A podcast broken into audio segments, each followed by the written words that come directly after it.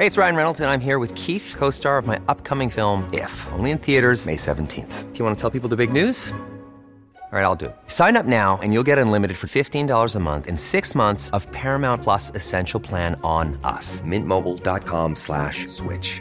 Upfront payment of $45 equivalent to $15 per month. Unlimited over 40 gigabytes per month. Face lower speeds. Videos at 480p. Active Mint customers by 531.24 get six months of Paramount Plus Essential Plan. Auto renews after six months. Offer ends May 31st, 2024. Separate Paramount Plus registration required. Terms and conditions apply if rated PG. Heraldo Radio 98.5 FM, una estación de Heraldo Media Group, transmitiendo desde Avenida Insurgente Sur 1271, Torre Carrachi, con 100.000 watts de potencia radiada. Inicia las noticias de la tarde con Jesús Martín Mendoza en Heraldo Radio.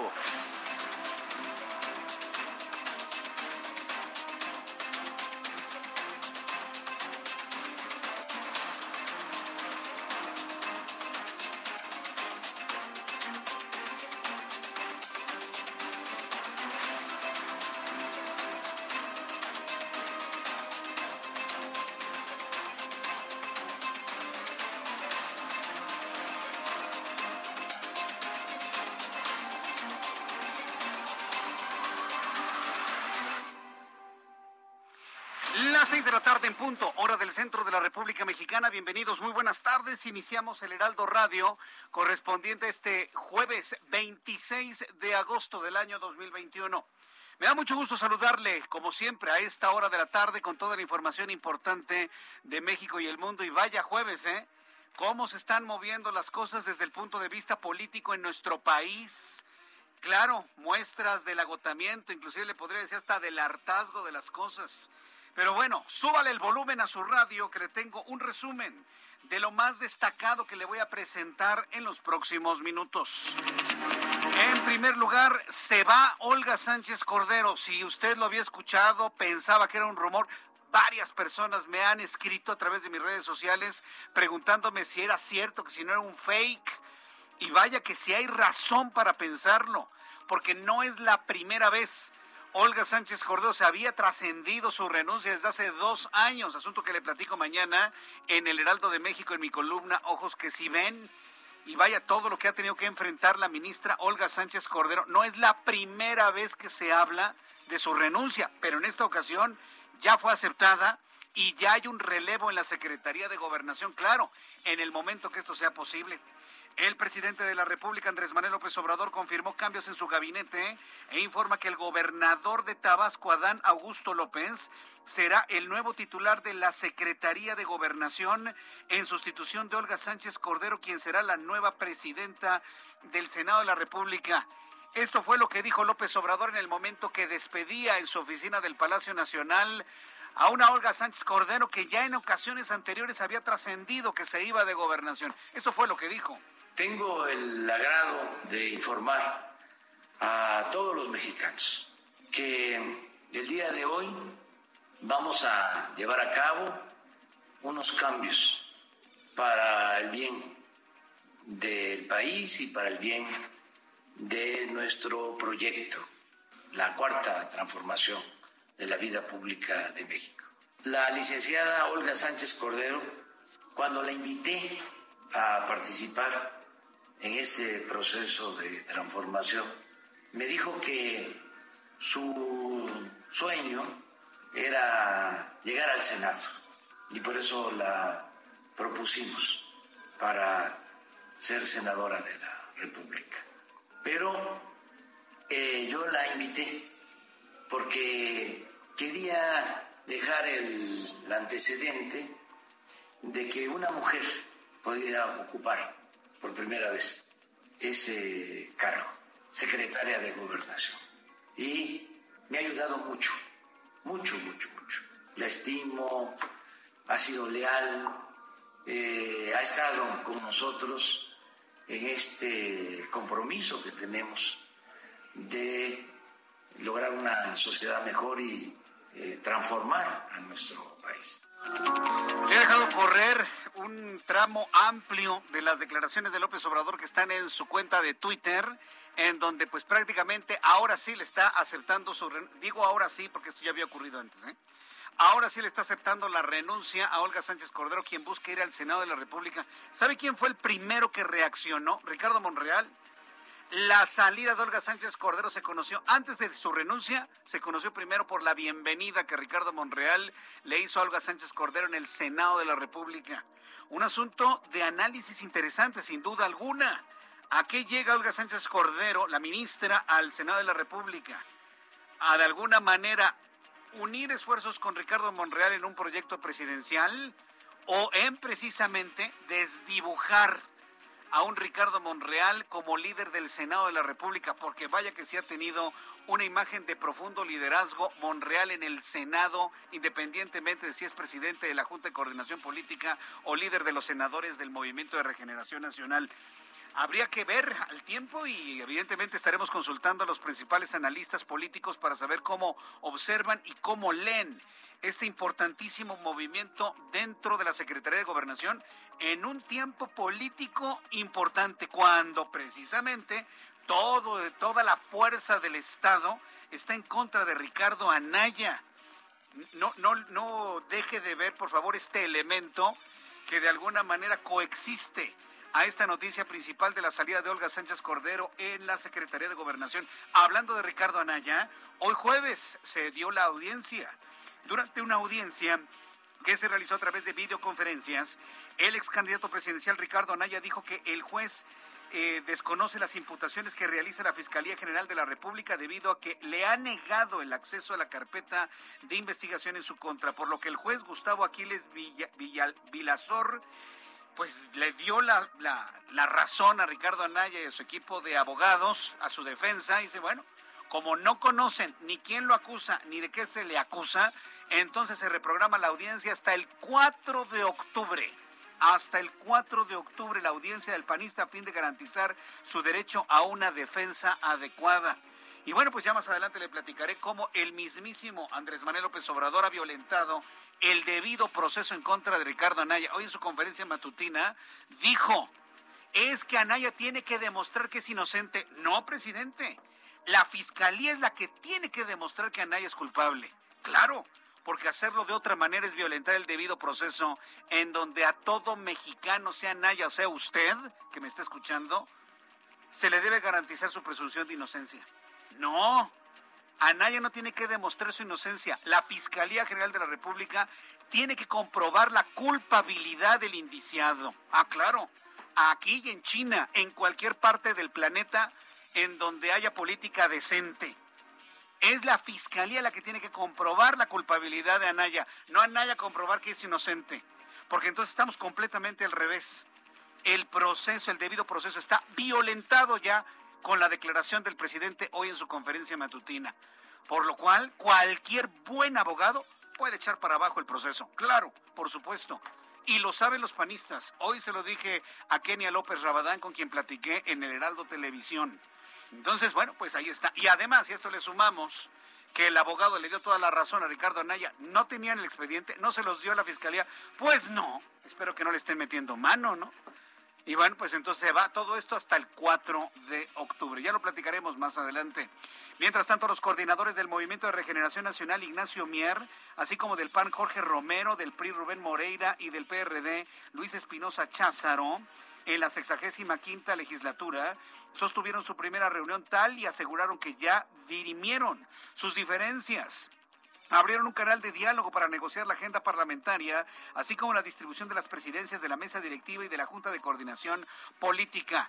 Mientras está esta andanada desde el gobierno federal en contra de la oposición, ellos se ponen de acuerdo para fortalecerse mutuamente. En otras noticias, cuando son las seis de la tarde con ocho minutos, le informo que el Servicio Meteorológico Nacional, dependiente de la Comisión Nacional del Agua, informó que la tormenta tropical Nora se formó frente a las costas de Acapulco Guerrero a partir de la depresión tropical 14E en el Océano Pacífico. La amplia circulación de Nora seguirá favoreciendo lluvias en el occidente, sur y sureste de la República Mexicana. También informo en este resumen de noticias que Claudia Sheinbaum, jefa de gobierno de la Ciudad de México, aseguró que la mayoría de los planteles regresará a clases presenciales el 30 de agosto. Bueno, los planteles se van a abrir ya de ahí a que vayan los niños eso ya es algo completamente distinto, ¿no? Entonces, la mayoría de los planteles estarán abiertos a partir del próximo lunes, a pesar de la, la Coordinadora Nacional de Trabajadores de la Educación anunció que en los planteles donde se tiene presencia en la Ciudad de México no van a regresar a las aulas los maestros debido a que no cuentan con las condiciones sanitarias correspondientes. Ayer le presenté en el Heraldo Televisión una escuela en Azcapotzalco con las paredes llenas de el, y el muro a punto de caer. El muro que da hacia el patio del recreo a punto de caerse debido a las lluvias. Esto nos habla de la falta de mantenimiento. Vaya, ni una manita de pintura les pasaron a las escuelas, a algunas escuelas, no digo que a todas, pero ni una manita de pintura. Ahí se está cayendo la barda de esta escuela allá en Azcapotzalco, cayéndose a pedazos. Se lo presenté en el Heraldo Televisión. Ahí están las imágenes. Y fíjese, en contraste, hoy le presenté lo que está haciendo Santiago Taboada, el alcalde panista, sí, panista de Benito Juárez. Está metiéndole mano a las escuelas, ya las pintó, ya les puso agua, ya tiene todo absolutamente listo. Es la diferencia de quienes dejan las cosas a que se arreglen solas y quienes verdaderamente van a un proceso, le meten mano a las escuelas, aunque sean del gobierno de la ciudad o del gobierno federal, como sea, ya las pintaron, ya las acondicionaron. Y bueno, con esto le muestro los dos ejemplos, ¿no? De alcaldías en donde dejan las cosas a la suerte y en otras donde el alcalde le ha metido mano para que los niños lleguen por lo menos a una escuela limpia. Joe Biden informó que el día de hoy, en respuesta a la explosión ocurrida en el aeropuerto de Kabul, que causó más de 60 muertos, entre ellos soldados de los Estados Unidos, solicitó planes a las Fuerzas Armadas de su país para posibles ataques contra el Estado Islámico y para responder a cualquier ofensiva. Agregó que los responsables no les otorgará el perdón y que los va a cazar y hacerlos pagar por lo que han hecho. Sandra Rodil, investigadora y, su equipo perteneciente al Instituto de Investigaciones en Materiales de la UNAM, crearon un cubrebocas que inhibe el SARS-CoV-2 en un periodo de tiempo que va de 4 a 8 horas dependiendo la carga viral del paciente gracias a que una de ellas contiene nanocapas de plata y cubre la cual es capaz y, y cobre nanocapas de plata y nanocapas de cobre la cual es capaz de inactivar el virus una vez que llega al cubrebocas. Ya, además de que no entra, además lo inactiva el cubrebocas. Interesante. Pero pues tenemos todavía un presidente y un subsecretario de salud que dicen que no es necesario, ni se lo ponen. Mire, olvidémonos ya de eso. Usted y yo pongámonos el cubrebocas porque si sirve yo me lo pongo. No te confíes, seguimos en pandemia y nosotros aplicamos esta responsabilidad para con nuestra familia y con la familia y las personas que conocemos. Son las 6 de la tarde con 12 minutos hora del centro de la República Mexicana. Vamos con nuestros compañeros corresponsales en la República Mexicana y empiezo con Mayeli Mariscal desde Guadalajara, Jalisco. Ya mantienen código rojo por robo de menor en Zapopan. Esperan la confronta genética. Adelante Mayeli con todos los detalles. Muy buenas tardes. Hola, ¿qué tal? Muy buenas tardes. Buenas tardes también a todo el auditorio. Pues eh, el día de ayer, alrededor de las seis de la tarde, se dio un robo de una menor recién nacida en el Hospital General de Occidente, también conocido como Soquipan en Zapopan, lo cual inició con esta alerta o este código rojo en toda la entidad, lo que implica que se desplazaron pues elementos de las distintas corporaciones de seguridad pública, tanto a las terminales terrestres como aéreas, y resguardar también eh, los ingresos carreteros. Justo se dio a conocer algunas imágenes ayer mismo en donde una mujer vestida de enfermera eh, fue quien sustrajo a esta menor y después en una bolsa de mano, la cual llevaba colgada en su hombro derecho, eh, pues presuntamente así fue como la sacó de este hospital.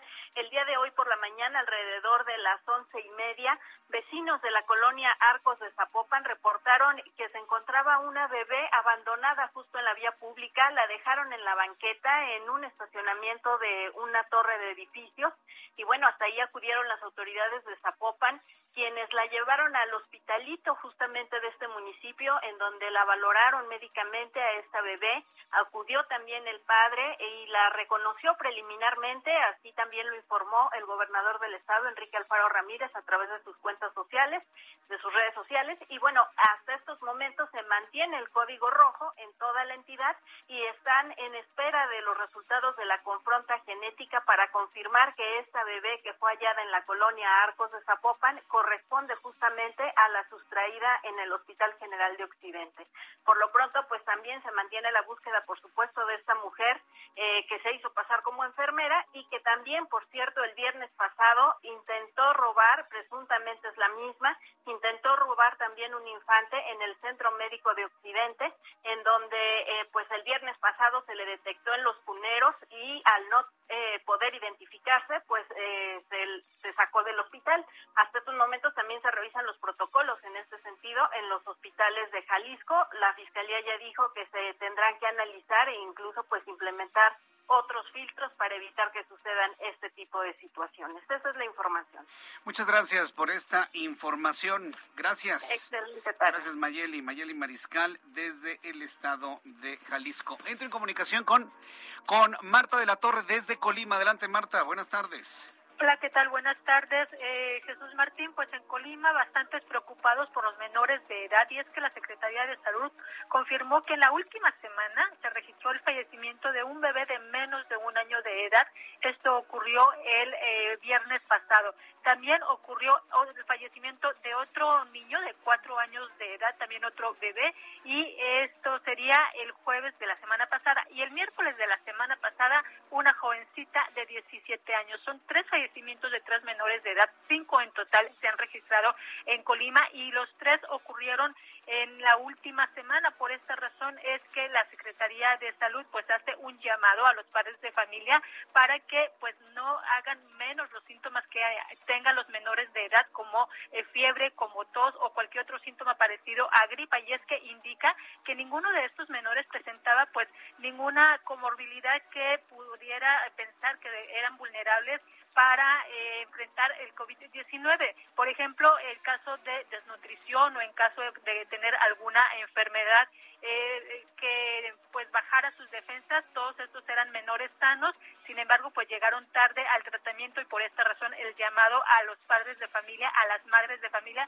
para que no descarten ninguno de los síntomas. Y todo esto se da precisamente pues ya unos días del regreso a clases donde se confirma que eh, pues cada una de las escuelas va a tomar la decisión si regresan de manera presencial o a distancia. Sin embargo, pues no hay claridad en este tema. Por lo pronto indica que ya son 895 menores contagiados, 40 tuvieron que ser hospitalizados y 6 se les tuvo que dar ventilación mecánica. Así, eh, la información acá en Colima, Jesús Martín. Correcto, muchas gracias por esta información. Es, es un, eh, un foco, pues vaya, yo creo que naranja, inclusive rojo lo que está ocurriendo en Colima.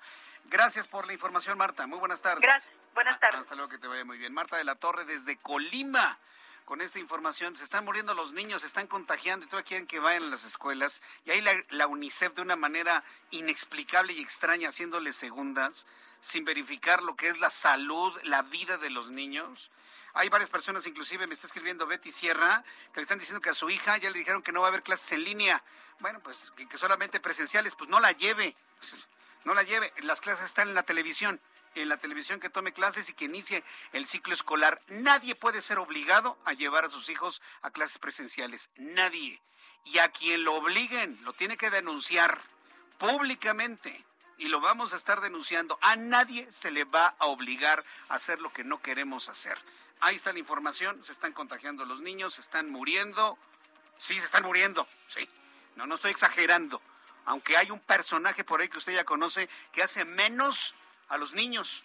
A los niños con cáncer, ya les va a llegar el medicamento y no les llega nada. Y ahora con el asunto de las escuelas para que se contagien de COVID, yo no había conocido en mi vida de periodista y en mi vida completita a alguien que le importaran tan poco los niños. De verdad, yo no lo había conocido en mi vida. Y eso habla por sí mismo. Y yo no puedo entender a un padre de familia que le beba los alientos a este personaje y que esté dispuesto a mandar al contagio a sus hijos. Lo he dicho aquí y en otras ocasiones, en las escuelas no pueden contagiar ni un brote de piojos. Y ahora me salen con que pueden controlar el COVID-19, que ha matado a millones de personas en el mundo. No seamos ingenuos, ¿eh? No seamos ingenuos. Atrás de esto hay intencionalidad política, política, no de otra. Entonces, papá, mamá, cuiden a sus hijos. Nadie los puede obligar a llevarlos presencial si ustedes no quieren. Si ustedes han decidido que vayan presencial, va a ser su responsabilidad. Háganlo, adelante, ¿no? Si la escuela les garantiza limpieza, háganlo, adelante. Pero la mayoría de los papás no los vamos a llevar. Yo no los voy a llevar. Y ya tenemos acordados con las escuelas que va a ser completamente en línea. ¿Y usted cree que mis hijos tienen afectación mental? En absoluto. Que tampoco les vengan con ese cuento, ¿eh? Que tampoco les vengan con ese cuento. Son las 6 de la tarde con 19 minutos hora del centro de la República Mexicana. Vamos con nuestros compañeros reporteros urbanos, periodistas especializados en información de ciudad. Israel Lorenzana, gusto en saludarte. ¿En dónde te ubicas? Jesús Martín, muchísimas gracias. Muy buenas tardes. Estamos ubicados exactamente sobre la Avenida de los Insurgentes, a la altura de la calle de Liverpool. Aquí tenemos una movilización. Jesús Martín se trata de integrantes del movimiento de aspirantes excluidos de la educación superior, quienes salieron de las oficinas de la Secretaría de Educación Pública, está ubicada en la calle República de Brasil, en el centro histórico. Van con dirección hacia Rectoría, en Ciudad Universitaria, y bueno, pues ellos están pidiendo, por supuesto, que les den espacios para poder estudiar. Y en estos momentos, Jesús Martín, están eh, pues desquiciando totalmente la circulación. Esto para nuestros amigos automovilistas que vienen de Paseo de la Reforma y con dirección hacia la Glorita de Insurgentes, ya van a encontrar cortes viales por parte de elementos de la Secretaría de Seguridad Ciudadana. Están afectando la circulación, únicamente permiten circular a las unidades de la línea 1 del Metrobús de fondo, por supuesto, estás escuchando el equipo de sonido que viene al frente de esta movilización. Imagínate nada más, Jesús Martín. Se van a ir caminando desde Reforma hasta Ciudad Universitaria. Va a ser un verdadero, pues, una verdadera afectación en materia vehicular para los automovilistas. Es hora pico, así que hay que recomendarles utilizar en estos momentos, sin duda alguna, el circuito interior o también la calzada de Tlalpan con dirección hacia la zona del periférico. El sentido opuesto, Jesús Martín, la circulación también con muchos asentamientos. De igual forma puede ser una buena opción el ex central Lázaro Cárdenas, desviándose por supuesto en la calle de Venustiano Carranza y volviéndose a incorporar sobre Avenida Hidalgo, esto con dirección hacia la zona del circuito interior Río Consulado. Jesús Martín, la información que se tengo. A ver, deja ver si entendí. Se van por todo paso de la reforma, agarran insurgentes y luego todo insurgentes hasta Ciudad Universitaria. Más de 15 kilómetros van a estar caminando Jesús Martín. Ya salieron, de hecho, de la avenida Paseo de la Reforma. Nos hemos incorporado ya hacia la avenida de los Insurgentes. Estamos a una cuadra de la glorieta de Insurgentes, pero lamentablemente la fila de, vehículos es kilométrica, Jesús Martín. Detrás de estos aproximadamente 30 jóvenes que van pues, en dirección hacia Ciudad Universitaria. Los debería quitar el gobierno de la Ciudad de México. 30 personas no pueden afectar a miles, decenas de miles de personas en la Ciudad de México. Eh, vamos a dar esta advertencia a quienes van hacia la glorieta de los insurgentes. Seguramente se van a encontrar con un enorme problema de tránsito. Gracias, Israel. Gerardo Galicia, gusto en saludarte. ¿En dónde te ubicas? nuestro, Jesús Martín, excelente tarde en la zona sur de la capital y hemos recorrido ya el eje 3 Oriente. Hemos encontrado un desplazamiento bastante complicado si dejan atrás la zona oriente y se dirigen hacia el sur sobre esta vía. Hay varios tramos con un desplazamiento difícil, el primero de ellos entre el viaducto y la estación del metro Coyuya. De hecho, en ese trayecto pudimos alcanzar una velocidad cercana a los 5 kilómetros por hora en motocicleta del Heraldo de México, así que habrá que tomarlo con mucha, mucha calma. Ya dejando atrás el metro Coyuya, el avance mejora notablemente, pero llegando al metro Escuadrón 201, llegando a las inmediaciones de la caseta del Vitis Alparapa, también hay un avance bastante difícil. Y si van a utilizar el circuito interior del eje 3 Oriente hacia la zona de insurgentes, avanza muy, muy bien. Los problemas están en el sentido opuesto a partir de la avenida Universidad y hay un avance casi a vuelta de rueda. Por lo pronto, el reporte seguimos muy, muy pendientes. Seguimos atentos. Gracias, Gerardo Galicia. Buenas tardes. Hasta luego. Javier Ruiz, ¿en dónde te ubicamos a esta hora de la tarde? Conflictiva en la Ciudad de México. ¿Dónde estás? Aquí es Jesús Martín. Vaya problemas viales que hemos encontrado en la zona centro de la Ciudad de México. Ya informaba mi compañero Israel Lorenzana de esta marcha que pasó sobre el paseo de la Reforma. Pues prácticamente la circulación complicada. Ya ha sido abierta la circulación en ambos sentidos. Sin embargo, el avance es lento y es que justamente hace un momento se esperaba la llegada de papás y amigos de los jóvenes desaparecidos de Ayotzinapa. Sin embargo, Jesús Martín, únicamente llegaron seis personas y de no requerir pues tantas personas, pues decidieron ya retirarse. Ellos se encontraron justamente en este cruce de la avenida Bucareli y el paseo de la Reforma, ya se han retirado, así que ya no cerraron la circulación.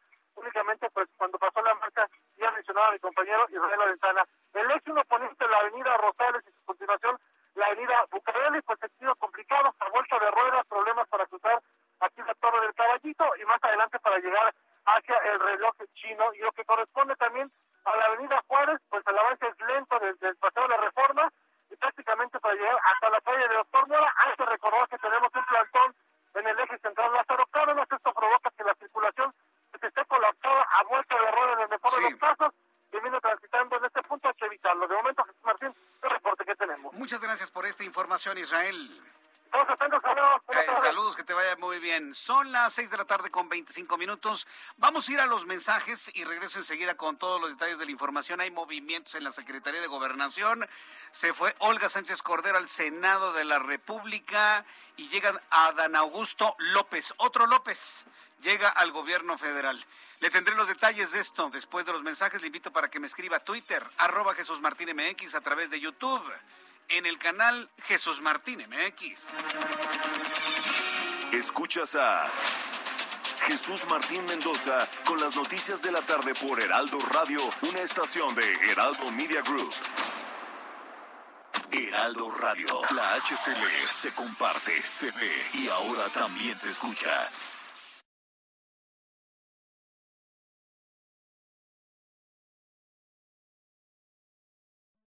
Heraldo Radio. La HCL se comparte, se ve y ahora también se escucha. Escucha las noticias de la tarde con Jesús Martín Mendoza. Regresamos.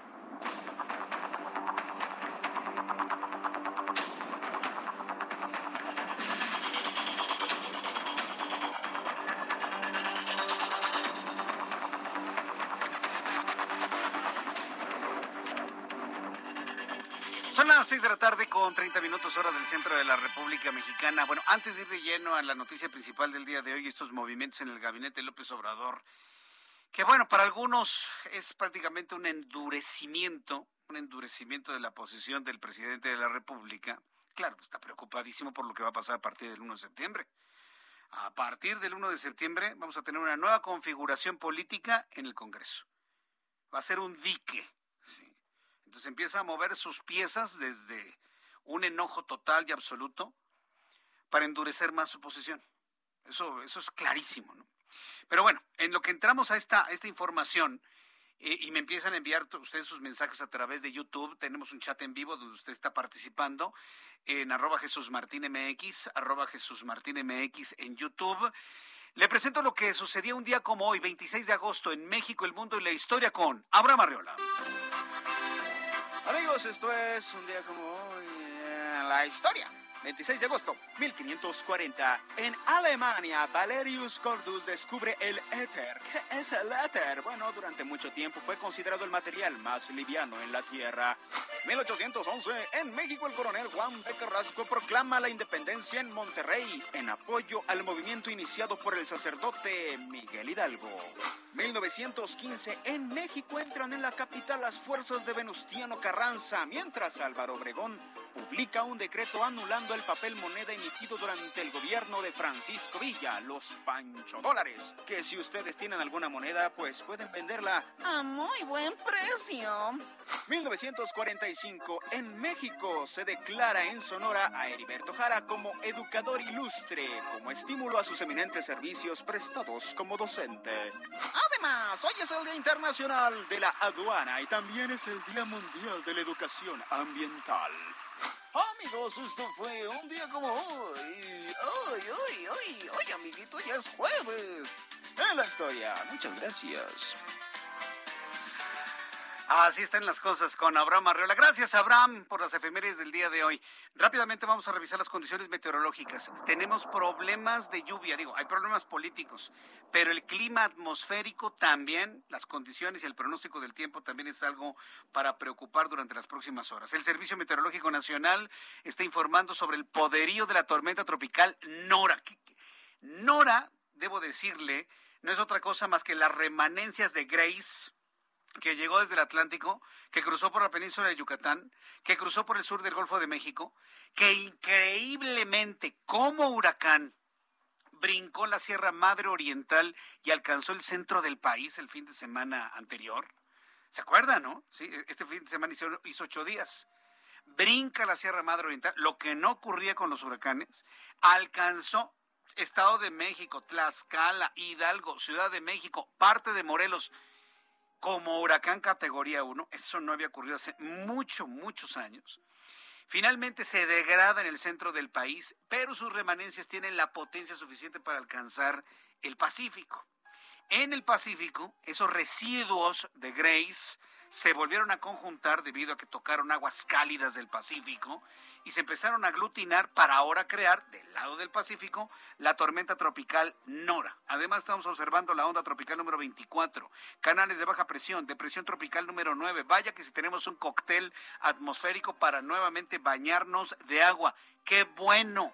Y se lo vuelvo a decir, qué bueno que esté lloviendo. ¿No tiene usted idea del nivel que tenían los cuerpos de agua? En, el centro del país y en el occidente debido a la tremenda sequía. Qué bueno que esté lloviendo, así que nadie se queje. Ay, es que se me inundó mi casa. Pues sí, porque a lo mejor la tiene usted en un lugar donde antiguamente pasó agua, ¿sí? O porque sus vecinos tiraron basura y se tapó la alcantarilla. Pero no hay que quejarnos por la lluvia, porque habrá días en las que vamos a extrañarla tanto que vamos a llorar lágrimas de sangre si no llueve. Entonces, alegrémonos de que llueva, se lo digo con toda franqueza, porque la lluvia es vida, finalmente. Durante esta noche y madrugada, la circulación de la tormenta tropical Nora en el Océano Pacífico, ubicada en las costas de Guerrero, va a interaccionar con la onda tropical número 24, que recorre el oriente y el sur del territorio nacional, así como un canal de baja presión. Tenemos la depresión tropical número 9 en el Mar Caribe, la tormenta tropical Ida, que se va desplazando hacia el oeste, hacia el Golfo de México. En fin, tenemos varios sistemas que nos estarán pasando, que estarán provocando días pasados por agua. Así de claro, ¿eh? Entonces, para que usted lo vaya tomando en cuenta. Amigos que nos escuchan en diversos puntos de la República Mexicana. Acapulco, Guerrero, nubladísimo en los últimos días, 29 grados en este momento, mínima 23, máxima 26 para el día de mañana. Guadalajara, Jalisco, 27 en este momento, 14 mínima, máxima 28, está despejado en Guadalajara. En Monterrey, 33 grados también despejadísimo, mínima 22, máxima 32. Villahermosa, Tabasco, 32, mínima 23, máxima 32. Y aquí en la capital de la República, el termómetro marca 21 grados. La mínima para mañana 10 grados, estará haciendo frío mañana al amanecer y la máxima alcanzará 21 grados Celsius. Ya son las 6 de la tarde con 36 minutos, las 6 de la tarde con 36 hora del centro de la República Mexicana. Se fue Olga Sánchez Cordero de la Secretaría de Gobernación. En mi columna Ojos que sí ven, que va a poder leer usted mañana en la edición impresa y también en la página web del Heraldo de México, le hago un ligero recuento de las veces que nos hemos enterado que Olga Sánchez Cordero había renunciado. Y, tenemos los primeros recuerdos allá por el año 2019. Desde el año 2019 ya se venían dando visos de una inconformidad o por lo menos se filtraba información a medios de una renuncia se filtraba información en el sentido de que el presidente pedía a la secretaria no irse, accedía a no irse, pero finalmente fue en 2019, luego en 2020 se va Ricardo Peralta por asuntos que tenían que ver con reuniones no autorizadas. A Ricardo Peralta lo corrió el presidente, no Olga Sánchez. ¿eh? Luego, en febrero de 2021, ¿se acuerda cuando Olga Sánchez Cordero fue la que encabezó las conferencias matutinas? ¡Qué potencia de secretaria!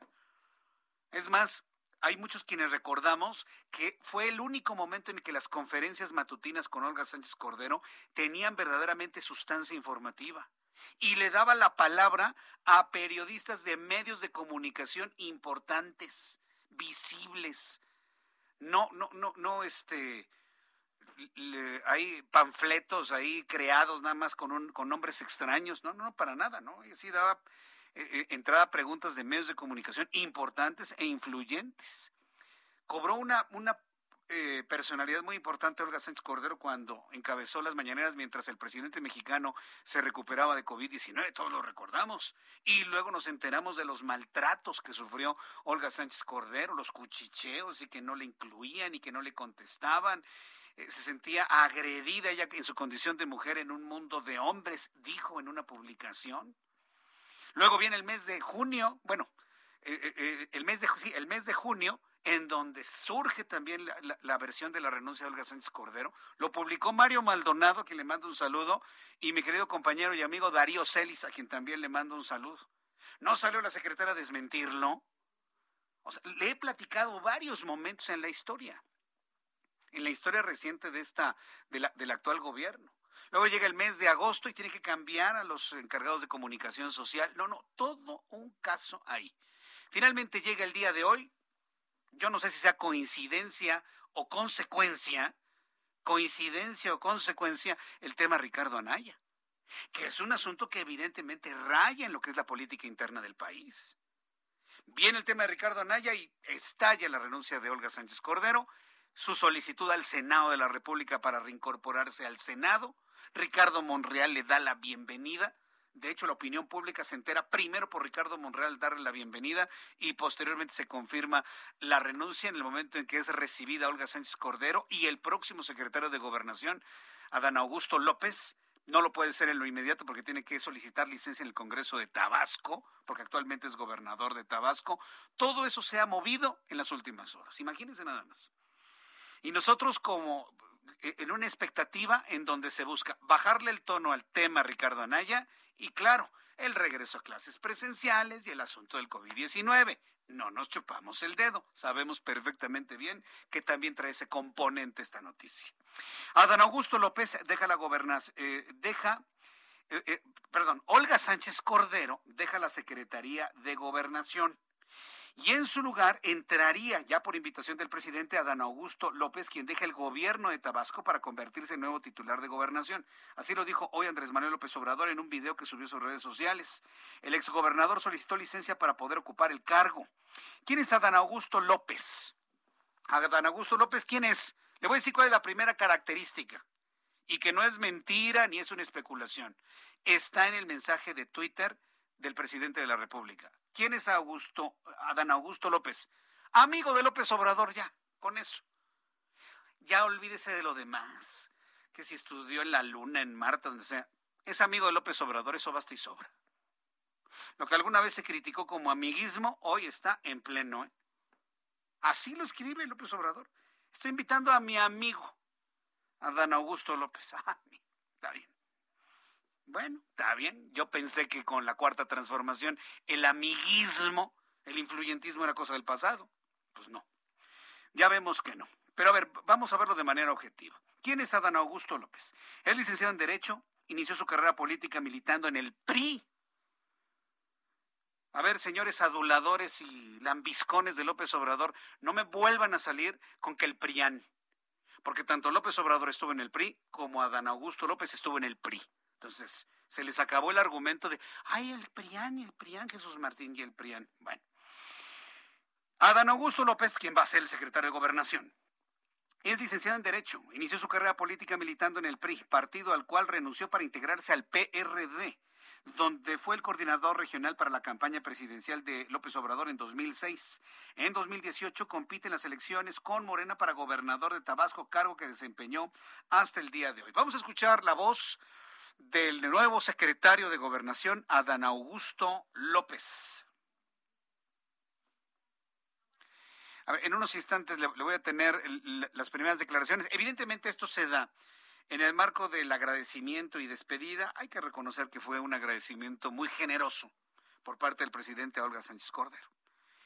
Y eso está hablando, bueno, finalmente es, es parte de, de la política que hay que hacer. Entonces, ¿ya lo tenemos? Eh, vamos directamente con Misael Zavala, antes de presentarle el audio de Adán Augusto López, el secretario de Gobernación. Vamos con mi compañero Misael Zavala, quien nos tiene más detalles de lo que sucedió en el Palacio Nacional el día de hoy, casi a la, poquito antes de las 3 de la tarde. adelante eh, con la información, Misael Zavala. Muy buenas tardes. Buenas tardes, Jesús Martín. Buenas tardes. Te saludo a tu auditorio también lo saludo. Hoy, pues, eh, hace unos momentos en el Senado de la República, eh, las cuatro aspirantes de Morena que estaban contendiendo por la presidencia de la mesa directiva del Senado declinaron sus intenciones por lo que pues dejan el paso libre a la, secretaria, a la exsecretaria de Gobernación Olga Sánchez Cordero para que asuma la presidencia del Senado de la República. Jesús Martín, esto se da después eh, de que ya eh, se plancharon esos nombramientos, el nombramiento de Adán Augusto López Hernández como secretario de Gobernación y obviamente el cambio eh, de la, la exsecretaria, ahora Olga Sánchez Cordero, que regresa a tomar su escaño en el Senado de la República. Esto fue informado por el presidente de la Junta de Coordinación Política, Ricardo Monreal, quien afirmó que eh, Sánchez Cordero eh, pues eh, tiene todo el camino libre para ser la próxima presidenta de la mesa directiva del Senado. Esto después de que hubo una reunión, un encuentro en las oficinas de Ricardo Monreal en el Senado de la República, donde Berta Carabeo, Maribel Villegas, Imelda Castro y Ana Lilia Rivera, quienes eran las senadoras que contendían por la presidencia de la mesa directiva, pues declinaron sus aspiraciones luego de un acuerdo. Este, este acuerdo es eh, pues señal de que eh, pues le dejan el paso libre a Olga Sánchez Cordero. Mañana mismo será ratificada en este nombramiento por eh, el grupo parlamentario de Morena, quienes tendrán una plenaria donde pues habrá algunos funcionarios federales, pero digamos que la nota principal el día de mañana sería ya la ratificación de Olga Sánchez Cordero como presidenta de la mesa directiva del Senado. Correcto, bueno, pues eh, te agradezco toda esta información. Muchas gracias eh, por la información, Misael Zavala. Gracias, Jesús Martín. Buena tarde. Hasta luego, que te vea muy bien. Conociendo a la ministra Olga Sánchez Cordero, yo sinceramente, yo no creo que ella siendo presidenta del Senado de la República, en el turno que le toca al Movimiento de Regeneración Nacional, yo no creo sinceramente que se convierta en una mera oficialía de partes lo que siempre dijo Ricardo Monreal que no sería el Senado, y que hay que decirlo, para algunas cosas nada más ha sido un poner un matasello y se acabó, ¿no? No le cambia ni una coma ni un punto a lo que manda, a lo que ordena, perdón, a lo que ordena, a lo que ordena López Obrador a sus legisladores de Morena.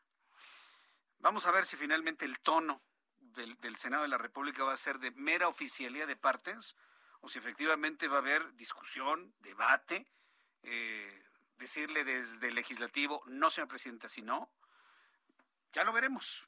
El caso es que Ricardo Monreal, presidente de la Junta de Coordinación Política del Senado, adelantó esta tarde que Olga Sánchez Cordero dejó su cargo de la Secretaría de Gobernación y que se estará reincorporando como senadora propietaria del grupo parlamentario de Morena en dicha Cámara. Monreal Ávila hizo público el documento por el cual la doctora solicitó su reincorporación y detalló que está en todo su derecho de retomar su curul eh, bueno, en este caso sería su escaño, ya que contaba con una licencia indefinida.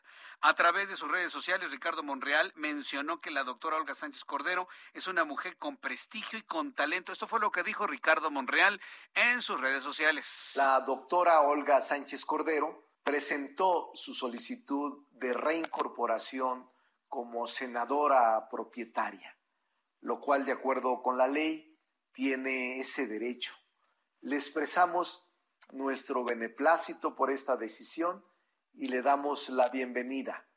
La doctora Olga Sánchez Cordero es una mujer con prestigio y con talento que contribuirá de manera importante al trabajo legislativo que estamos desarrollando y a concretar el proceso de transformación que vive el país vía la agenda legislativa que nos propusimos. El grupo parlamentario de Morena celebra el que reasuma su responsabilidad como legisladora de la nación.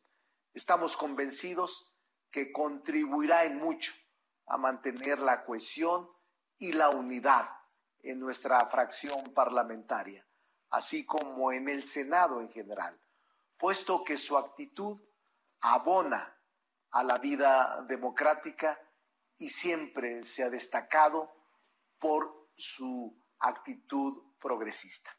Bienvenida, estimada doctora.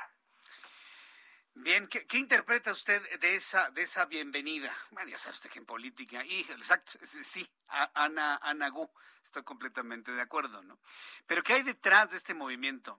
Desde mi punto de vista es un movimiento que ya venía de tiempo atrás. No, no crea que fueron inventos eh, malintencionados de nadie cuando desde el año 2019 se filtraba la información de que Olga Sánchez Cordero le decía al observador, sabes que yo hasta aquí llegué, man. Yo ya no le sigo. Eso de trabajar sin reunirme con las autodefensas y, muchas otras cosas más que vivió la secretaria de Gobernación no fueron ningún tipo de invento, se filtraba desde, la, desde el mero origen. Y hoy finalmente se da esta salida. Me da mucho gusto saludar a Carlos Allende para que nos expliques con palitos y bolitas, mi querido Carlos. Oye, pues es que, ¿sabes que Me gustaría más como tú que ya tienes aquí, que muchos, muchos años en esta tierra y en los medios, pues que pudiéramos un poquito desmenuzar, ¿no? Este asunto.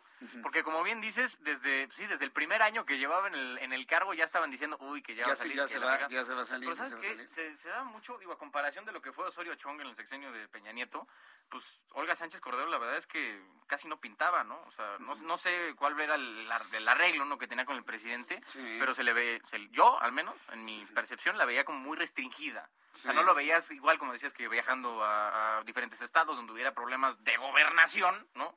Que era lo que en teoría debería estar este, atacando la señora. Pero pues bueno, ¿no? Al final se fue muy limitado su campo de acción por una u otra cosa que al final yo creo que se delegó en otros lugares. Siempre se quejó de violencia de género, ¿eh? Siempre se quejó de que la ignoraban, que no la incluían, que no la pelaban, que cuchicheaban a su alrededor lo reveló en varios medios de comunicación y cuando nos enteramos de eso dice, pues esto no se vale. Pero fueron, de hecho lo dijo en una reunión del Gabinete de Seguridad, ¿no? Sí, también. lo dijo que, había un machismo ahí muy canijo. Un machismo exacerbado. Exacto. Pero aún así, por lo menos en las dos eh, que hizo de su renuncia en 2019, en 2021, algunas reveladas por nuestros compañeros de aquí del Heraldo de México, este, siempre se mostró que con confianza del presidente de la República, que siempre... pero pues, no puede hacer otra cosa, ¿no?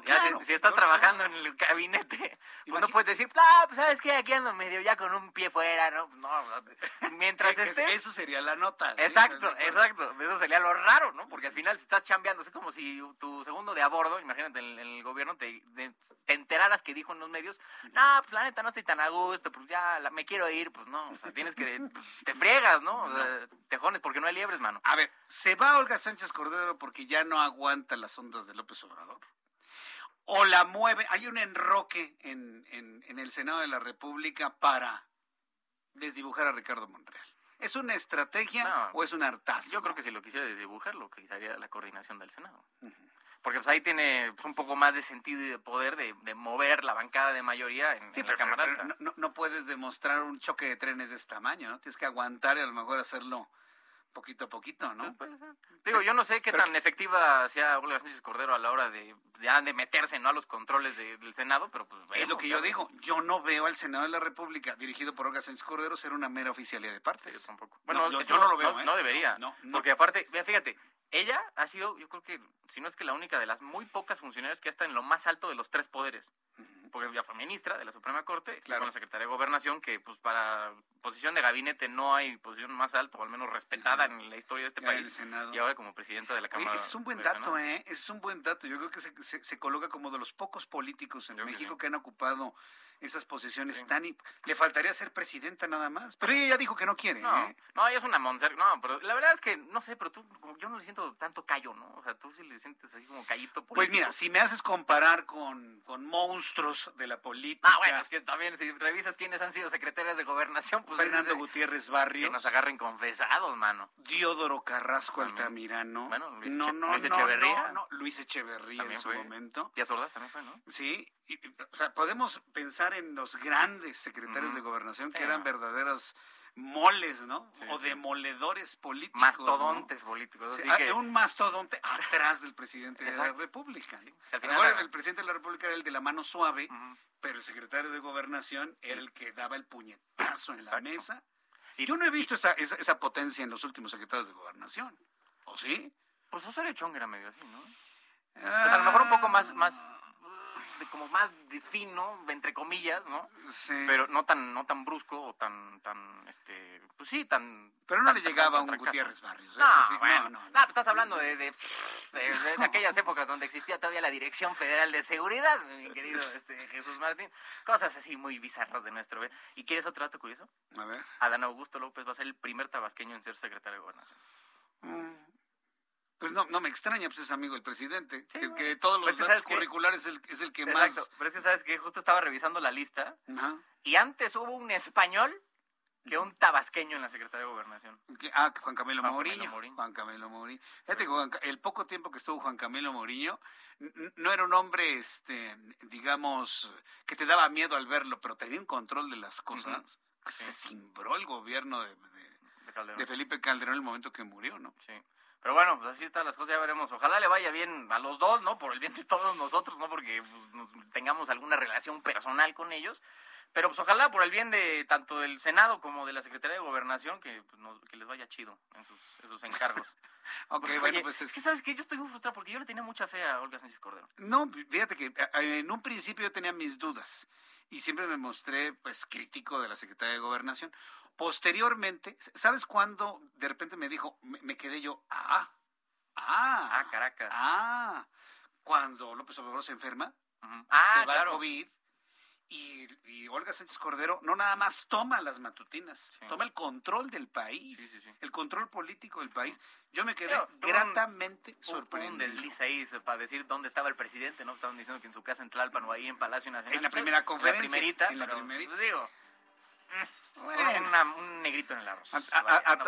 en ese momento dije, no, estamos ante ante otro tipo de persona. No, lo hizo bien, ¿eh? Sí, no, no, no. Sobrio, por supuesto. Y no le gustó a uno que otro, ¿eh? Allá adentro, ya sabes. Bueno, pues, nunca le puedes dar gusto a todo el mundo. No, pues no. Menos, si, en los medios nunca le puedes dar gusto, imagínate en la política, menos. Yo espero que le vaya muy bien a la ministra Olga Sánchez Cordero eh, en el Senado de la República y ahora seguramente como presidenta del Senado. Lo malo es que ya no va a estar Jesús en el Senado, mano. Ah, no, Jesús es, no. que Jesús es la suplente de Olga, entonces ya que regresa Olga, pues ya Jesús se va a la banca. Sí, se tiene que ir a, no, se tiene que ir a la banca, porque si no, imagínate, le va a hacer un show. Carlos Allende, muchas gracias. Gracias a ti, mi querido Jesús. A Carlos Allende, tengo 10 segundos para ir al corte comercial. Al regreso, le tengo resumen de noticias, actualización de números COVID. Escuche usted el Heraldo Radio, regresamos. Escuchas a... Jesús Martín Mendoza con las noticias de la tarde por Heraldo Radio, una estación de Heraldo Media Group. Heraldo Radio, la HCL se comparte, se ve y ahora también se escucha.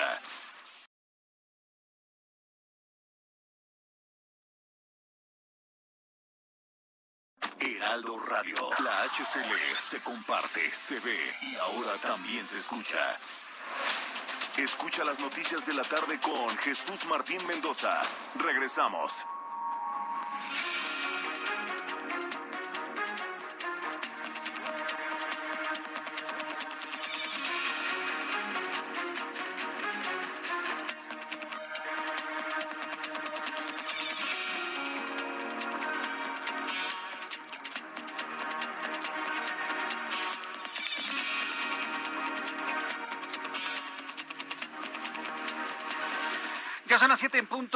Centro de la República Mexicana. Le presento un resumen con las noticias más importantes en el Heraldo Radio. En las últimas 24 horas, México sumó 20.633 nuevos casos de coronavirus SARS-CoV-2 y 835 mexicanos muertos más, con lo que nuestro país acumula un total de 3.291.761 contagios y 256.287 muertes. Mientras tanto, el magistrado electoral José Luis Vargas Valdés pidió a un juez de amparo dejar sin efectos la orden de reabrir la investigación que la Fiscalía General de la República inició por enriquecimiento ilícito. También le informan en este resumen de noticias que después de que el Comité de Moléculas Nuevas otorgara una opinión favorable sobre la vacuna Sinopharm, la Comisión Federal para la Protección contra Riesgos Sanitarios, la COFEPRIS, ha autorizado su uso de emergencia frente a la pandemia de COVID-19 en México. Esta vacuna está elaborada con virus inactivo y constará de dos dosis. La Fiscalía General de la República informó a un juez de control que Ricardo Anaya fue ubicado en el estado de Texas, en Estados Unidos. Durante la audiencia inicial programada para este jueves que se realizó por videoconferencia, los fiscales indicaron que al juez Gustavo Aquiles Villaseñor que la diligencia no podía llevarse a cabo porque Anaya no está en México. Pero eso no importa. Imagínense cómo siguen violentándole. Puede ser Anaya, puede ser usted. O sea, entiéndame el asunto. No es que si es Anaya, no, olvídense que vamos a poner el nombre de usted, usted que me está escuchando. Que le revelen públicamente hasta en el lugar donde usted vive. ¿Usted estaría de acuerdo con eso? Sea o no sea culpable. Póngase en los zapatos de Anaya, quitemos el nombre de Ricardo Anaya, ponga su propio nombre, el de usted. ¿Estaría de acuerdo que una entidad que ni siquiera lo conoce esté revelando dónde se encuentra usted? Nada más dígame eso. ¿Qué clase, qué clase de procedimiento es este? vuelvo a insistir, no es porque sea Ricardo Anaya, póngale el nombre que quiera. Es más, hasta, en el, hasta el de López Obrador. Hasta él no le gustaría que estuvieran diciendo, ah, se encuentra en tal lugar, ¿eh? Por supuesto que no. Pero bueno, así se las gastan. Y eso es lo que se dio a conocer el día de hoy. Sin embargo, el juez dio la razón tanto a Anaya como a sus abogados de que no tuvieron el expediente en su tiempo y la nueva audiencia se va hasta el próximo mes de octubre. La Asociación de Gobernadores de Acción Nacional a través de sus redes sociales dio la bienvenida a Dan Augusto López Hernández a la Secretaría de Gobernación. Invitaron al nuevo secretario de Gobernación a que coopere con todas las entidades del país, a que tenga un trato cordial de interlocución la asociación también le deseó éxito a Olga Sánchez Cordero por su reincorporación al Senado de la República. En las noticias internacionales, sin duda alguna, sigue ocupando la primera posición todo lo que ocurre en Afganistán y en Kabul de manera concreta. La rama afgana del grupo terrorista Estado Islámico se adjudicó el ataque suicida ocurrido hoy jueves en las inmediaciones del aeropuerto de Kabul en Afganistán. El autodenominado Estado Islámico de Khorasan afirmó que uno de los soldados logró lanzar el ataque después de pasar inadvertido en los controles de seguridad estadounidenses y milicias del Talibán. Sin embargo, Khorasan atribuyó solo un ataque suicida y no el doble atentado que tuvo lugar finalmente en las inmediaciones del aeropuerto. Y debo decirle que hay versiones periodísticas de la agencia de noticias EFE que hablan de un tercer estallido en las inmediaciones del aeropuerto de Kabul, lugar donde llegan miles de afganos queriendo abandonar el país, porque en realidad lo que quieren es abandonar el terror del talibán. Son las noticias en resumen. Le invito para que siga con nosotros. Le saluda Jesús Martín Mendoza.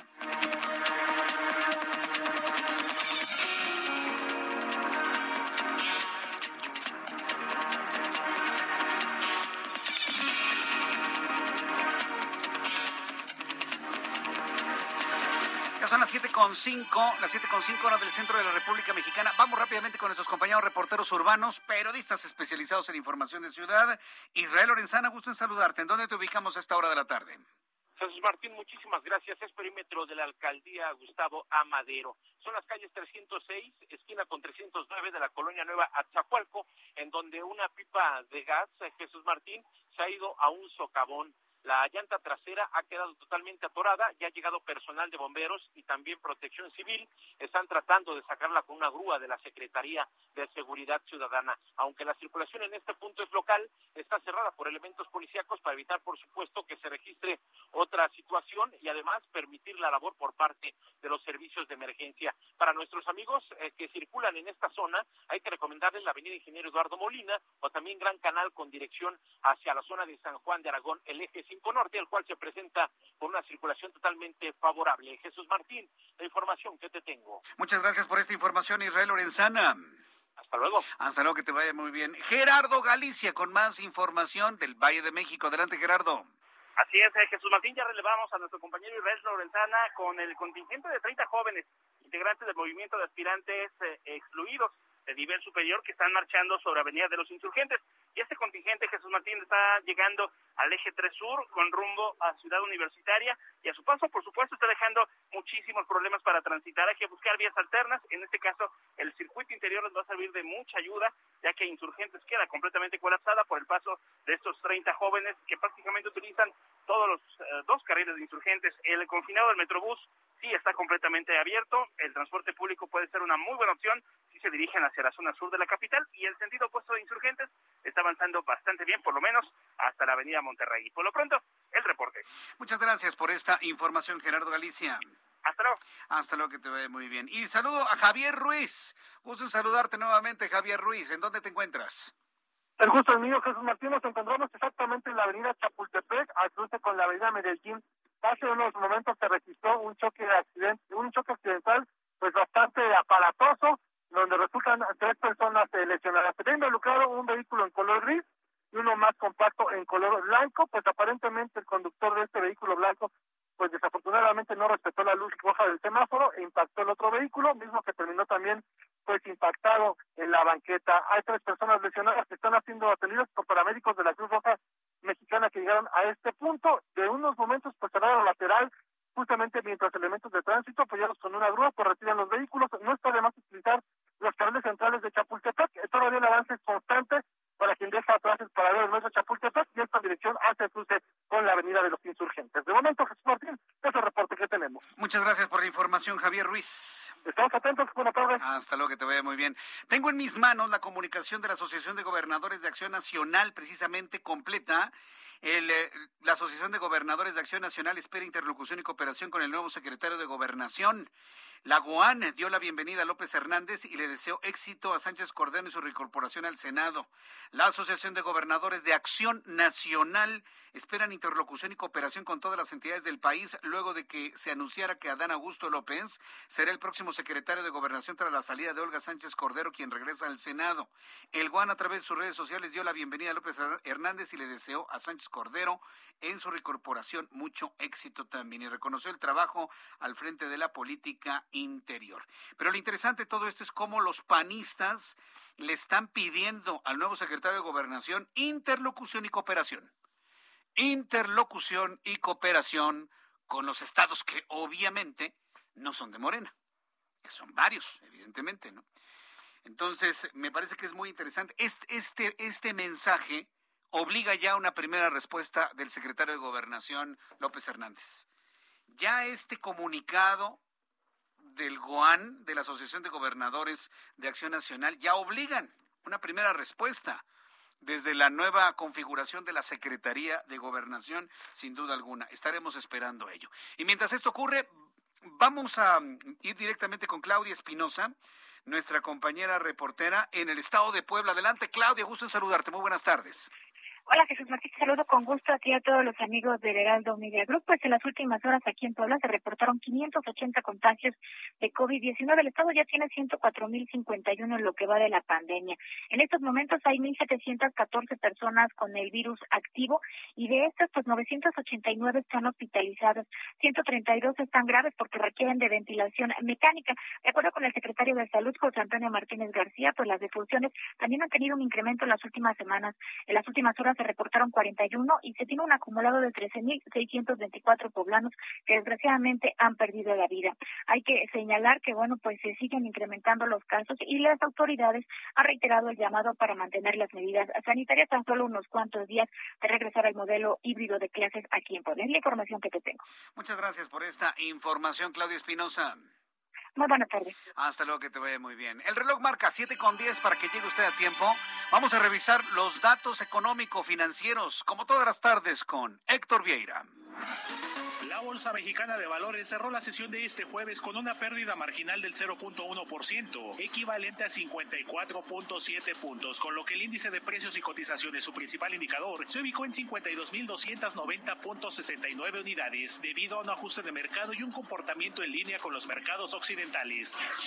En Estados Unidos, Wall Street cerró con pérdidas generalizadas, ya que el Dow Jones retrocedió 192.38 puntos para quedarse en 35.213.12 unidades. El Standard Poor's también perdió 26.27 puntos, que lo dejó en 4.469.92 unidades. Por su parte, el Nasdaq descendió 96.05 puntos para colocarse en 14.945.81 unidades. En el mercado cambiario, el peso mexicano se depreció 0.34% frente al dólar estadounidense, al cotizarse en 20 pesos con 10 centavos a la compra y en 20 pesos con 34 centavos a la venta en ventanilla. El euro, por su parte, se cotizó en 23 pesos con 78 centavos a la compra y 23 pesos con 95 centavos a la venta.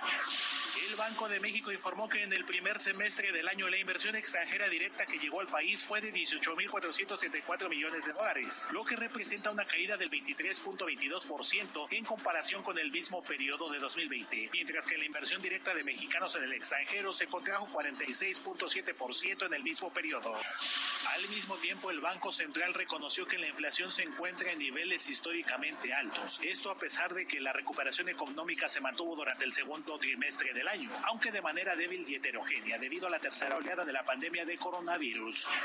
El Instituto Nacional de Estadística y Geografía dio a conocer que durante el segundo trimestre del año, el Producto Interno Bruto creció 1.5% en comparación con el trimestre anterior. Sin embargo, durante junio presentó un descenso del 0.9%, su mayor caída mensual desde mayo de 2020.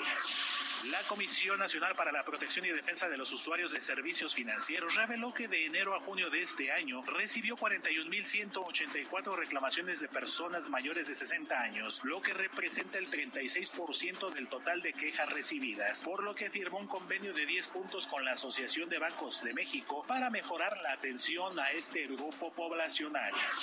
Informó para las noticias de la tarde Héctor Vieira.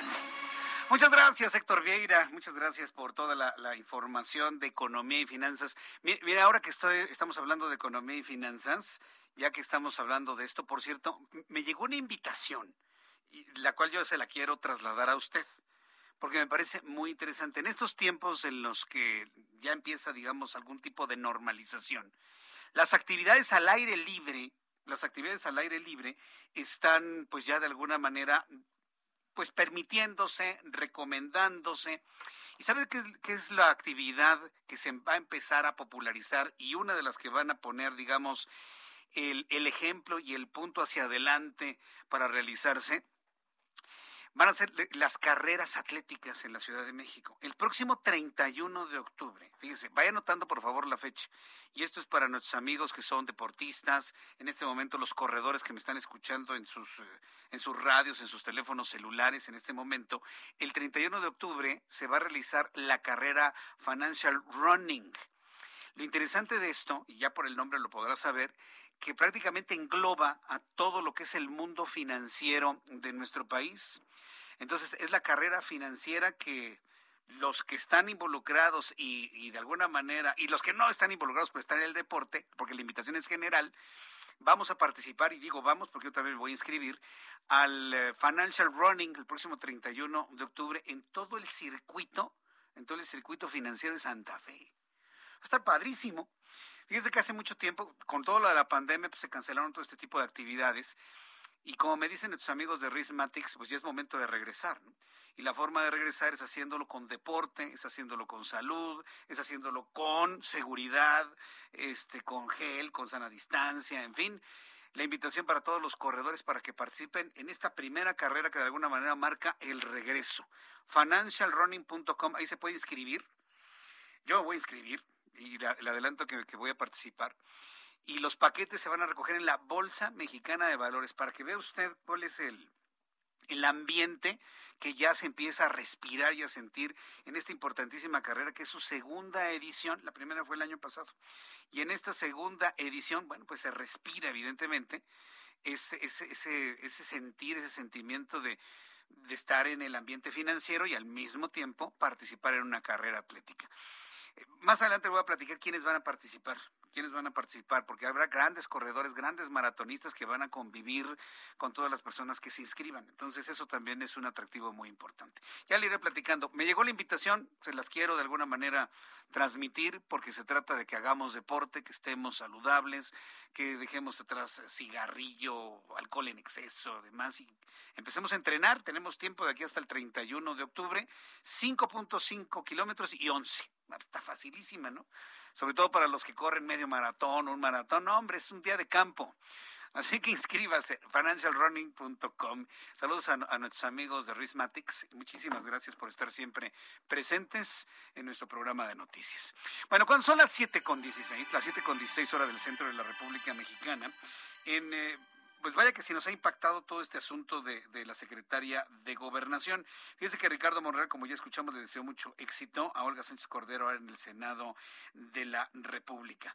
Y todo esto, de alguna manera, fue fluyendo informativamente paralelo a lo que conocimos con Ricardo Anaya, el ex candidato presidencial Ricardo Anaya, quien fue acusado por la Fiscalía General de la República de recibir 6.8 millones de pesos en, en sobornos del caso Oderbrecht participó por videoconferencia en la audiencia que se celebró en una prisión de la Ciudad de México. Durante la sesión se hizo la aclaración de que las audiencias por videoconferencia deben efectuarse dentro del territorio nacional, expresó el Consejo de la Judicatura, por lo que fue pospuesta hasta el próximo 4 de octubre a fin de que el imputado conozca su expediente y los delitos por el que se le señala. Pues claro, pues claro, por supuesto, pues imagínese Estamos hablando de que ni siquiera sabía por qué, por qué lo acusaban. Mientras tanto, la Fiscalía General de la República tiene 15 días para darle copias de la carpeta de investigación a la defensa de Ricardo Anaya. Esto de acuerdo con el Consejo de la Judicatura Federal. El juez Gustavo Aquiles, del Centro de Justicia Penal Federal del Reclusorio Norte, concedió ese término a la Fiscalía General de la República para evitar que el derecho a la debida defensa de Anaya sea violentado. Ya le violentaron su presunción de inocencia, ya le violentaron el debido proceso. ¿Y sabe quién lo hizo? El mismo que dice que no tiene nada que ver, que claro que tiene que ver. Andrés Manuel López Obrador, el presidente de México, hoy dijo en la mañana que él no tiene nada que ver y que pues Ricardo Anaya tiene que demostrar su inocencia. No, presidente.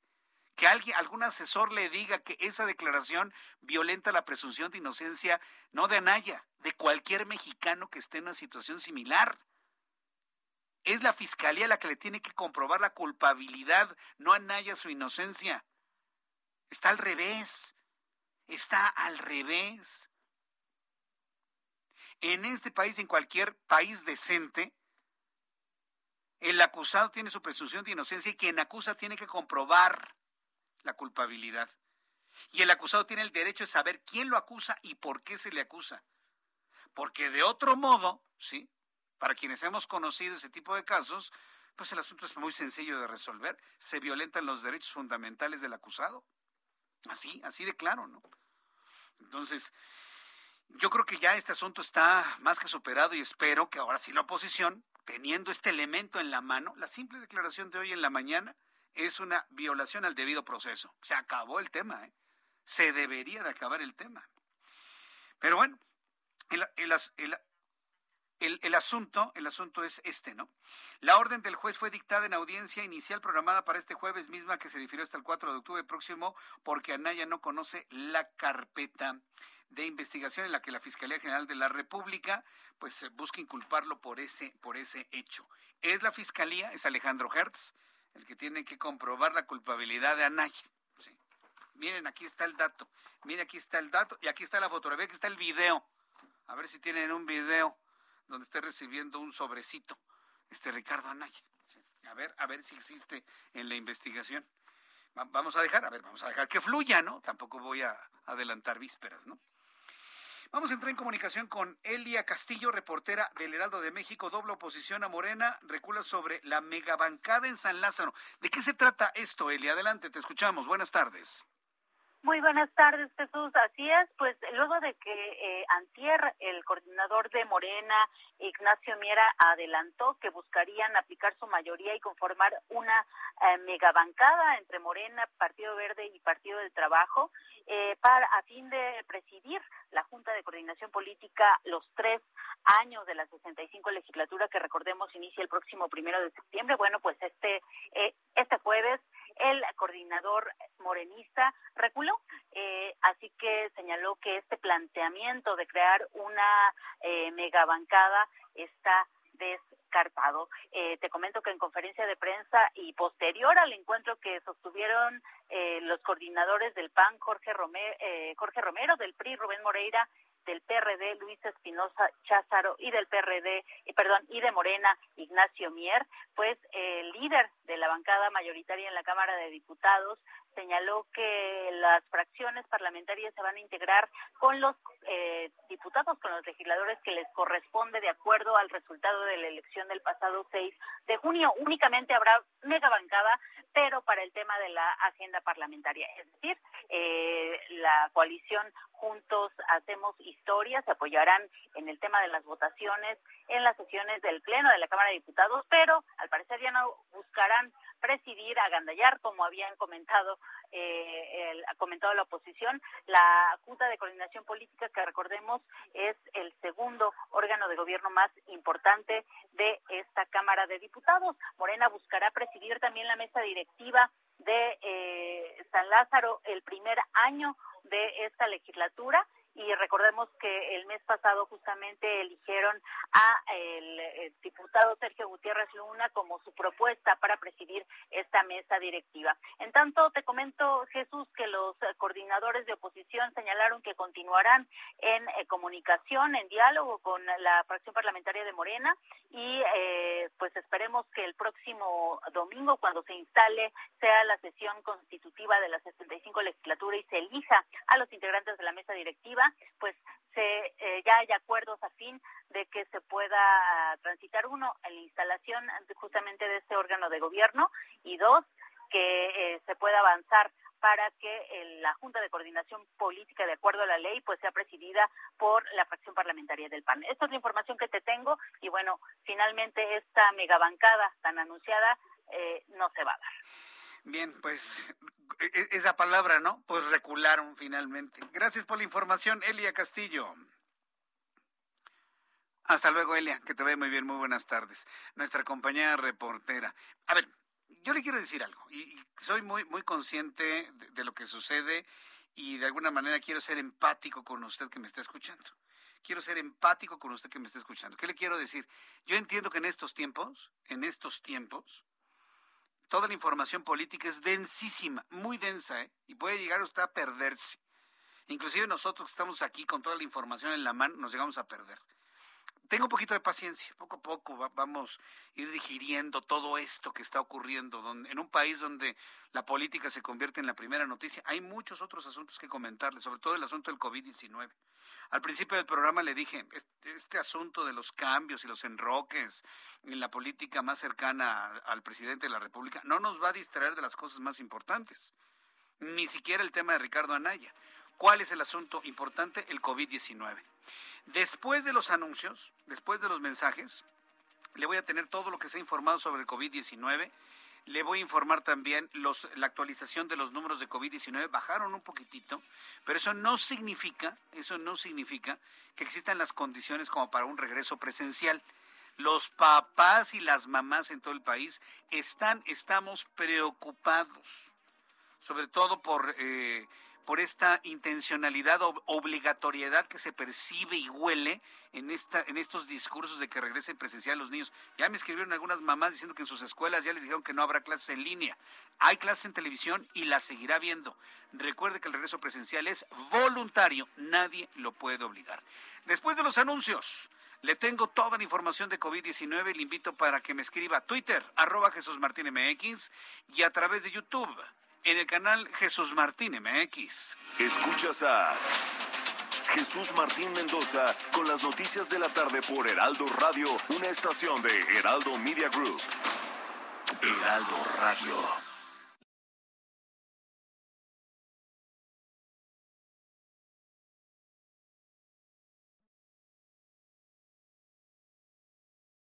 Heraldo Radio. Escucha las noticias de la tarde con Jesús Martín Mendoza. Regresamos.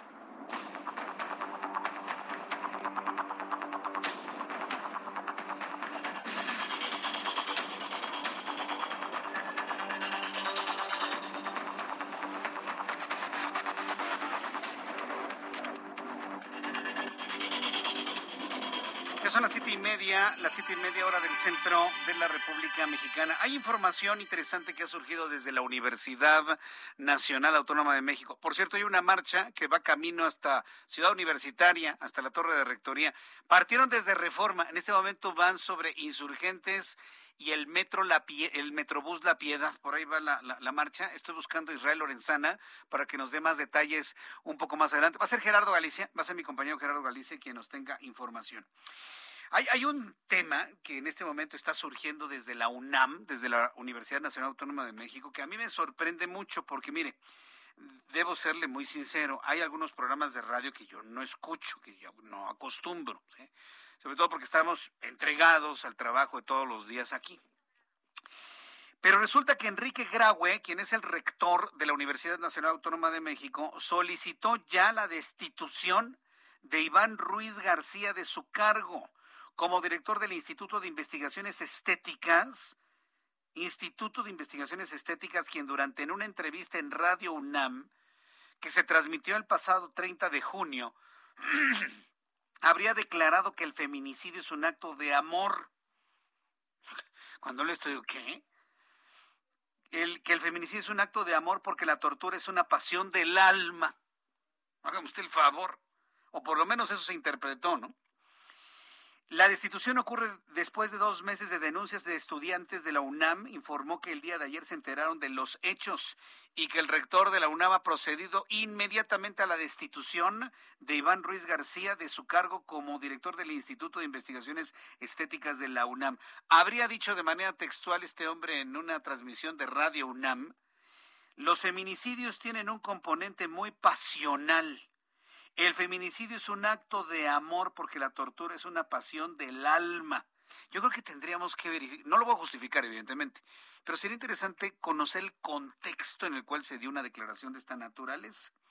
Manifestó con motivo de la presentación de su libro, de su libro Pip Show. O sea, estaba hablando de su libro y hace esta declaración que se toma evidentemente sin el contexto y evidentemente pues genera esta decisión del rector y puede entender al rector, ¿eh? Puedo entenderlo. Si no lo destituía, olvídese los, los movimientos de toda índole que podrían reclamarle, inclusive hasta con violencia, la destitución del mismo. Antes de que esto ocurriese, automáticamente ha decidido la separación de Iván Ruiz García. Saludo con gusto a Gerardo Galicia, quien va siguiendo una marcha que va rumbo precisamente a Ciudad Universitaria. Adelante, Gerardo. Así es, Jesús Martín, son integrantes del movimiento de aspirantes excluidos de nivel superior, un contingente cercano a las 30 personas, 30 jóvenes que siguen caminando. Jesús Martín partieron del centro histórico, ya estamos cruzando prácticamente la zona del viaducto, seguimos avanzando hacia la rectoría de la UNAM y precisamente están pidiendo más matrículas para poder alcanzar cupo en la máxima casa de estudios y poder continuar con sus estudios a nivel superior. Esta situación, Jesús Martín, está provocando muchísimos conflictos viales, prácticamente insurgente rumbo a la zona sur queda completamente colapsada, hay que buscar vías alternas, de preferencia buscar el circuito bicentenario en sus diversos nombres, se van a ahorrar muchísimos minutos y si utilizan el circuito interior, una vez que llegan a la zona de Río Miscuac, ya nuevamente pueden incorporarse a la Avenida de los Insurgentes y pueden evitar esta marcha que sigue su, su camino ya pasando la zona del viaducto y en los próximos minutos estaremos ya llegando a la zona del eje 5 y el eje 6 sur. Por lo pronto, Jesús Martín, el reporte seguimos muy pendientes. Estamos atentos de toda la información. Muchas gracias. Hasta luego. Hasta luego, que te vea muy bien. Nuestro compañero Gerardo Galicia llevando el seguimiento de esta marcha de excluidos de la UNAM. A ver, excluidos o son chavos que no pasaron el examen. Digo, por favor. Aunque le voy a decir una cosa la, la, la, eh, la competencia por un lugar en la UNAM es tal, es tal, que personas que pueden tener un 9 no alcanzan lugar, ¿eh? Porque los alcanzaron los de 10, 9.9, 9.8, 9.7, 9.6, 9.5, 9.4, 9.3. Ya el que tuvo 9.2, 9.1, 9, ya no alcanzó, ya olvídense los demás. O sea, también hay que reconocer eso, que hay calidad, pero no hay suficientes lugares, chavos. Eso se llama selección natural. Si queremos que haya lugar para todos, bueno, pues entonces hay que abrir más universidades, hay que hacer más grande la UNAM. Ya lo había dicho el presidente, que entren todos. No se puede. ¿Por qué cree que ya no lo mencionó el presidente? Porque ya le dijeron que no se puede, no hay lugar, no hay forma de hacerlo. Sería un hacinamiento impresionante y no habría ningún tipo de calidad académica. Entonces, por eso la UNAM tiene sus procedimientos, tiene tiene sus filtros, tiene su concurso, todo se concursa y cuando le digo selección natural, hasta nosotros mismos somos el resultado de eso. Hasta en la fecundación, el espermatozoide que llega al óvulo, el que gana, es el más rápido y el más fuerte, y le puedo decir que inclusive hasta el que mejor suerte tiene para encontrar precisamente la capa más delgada donde puede entrar al óvulo femenino. Claro. Ya me imagino los demás espermatozoides diciendo, no, somos los excluidos. No, señores, la vida no funciona así. Quieren un lugar en, las, en el siguiente concurso, se preparan mejor y en lugar de sacar 9, 9.2, 9.3, procuren sacar 10, 9.9. Porque así es, porque así es la vida. Porque no, no, no todo se puede dar peladito y en la boca a la gente. Se tiene que luchar con mucho. Fíjese, conocí precisamente hace algún, hace algún tiempo a una radio escucha, muy jovencita, que nos escucha todos los días. Tylee se llama. Y luchó y luchó por, por este, tener un lugar en una universidad. Y por sacaba muy buena calificación, pero no alcanzaba el lugar. No alcanzaba. ¿Usted cree que se fue a marchar ahí, que los excluidos y denme lugar? No, para nada. Se preparaba para el siguiente examen, no pasaba y en el tercer intento logró un lugar. ¿Sabe cómo se siente ella? Se siente feliz de haberlo logrado. Y con una experiencia de haber luchado durante esos dos años para encontrar un lugar que es, es incomparable con cualquier otra experiencia en la vida. El fracaso también educa, el fracaso también forma, el fracaso también edifica. Pero si no tenemos líderes en este país que lo digan, la nueva generación de cristal va a andar dando palos de ciego. El que no se alcance un lugar en una universidad también es formativo, chavos. También forma. Forma el carácter, forma la fortaleza, forma la templanza y, la organización mental para en la siguiente oportunidad luchar y encontrar ese lugar. Se los tengo que decir porque no veo que nadie se los diga. ¿eh?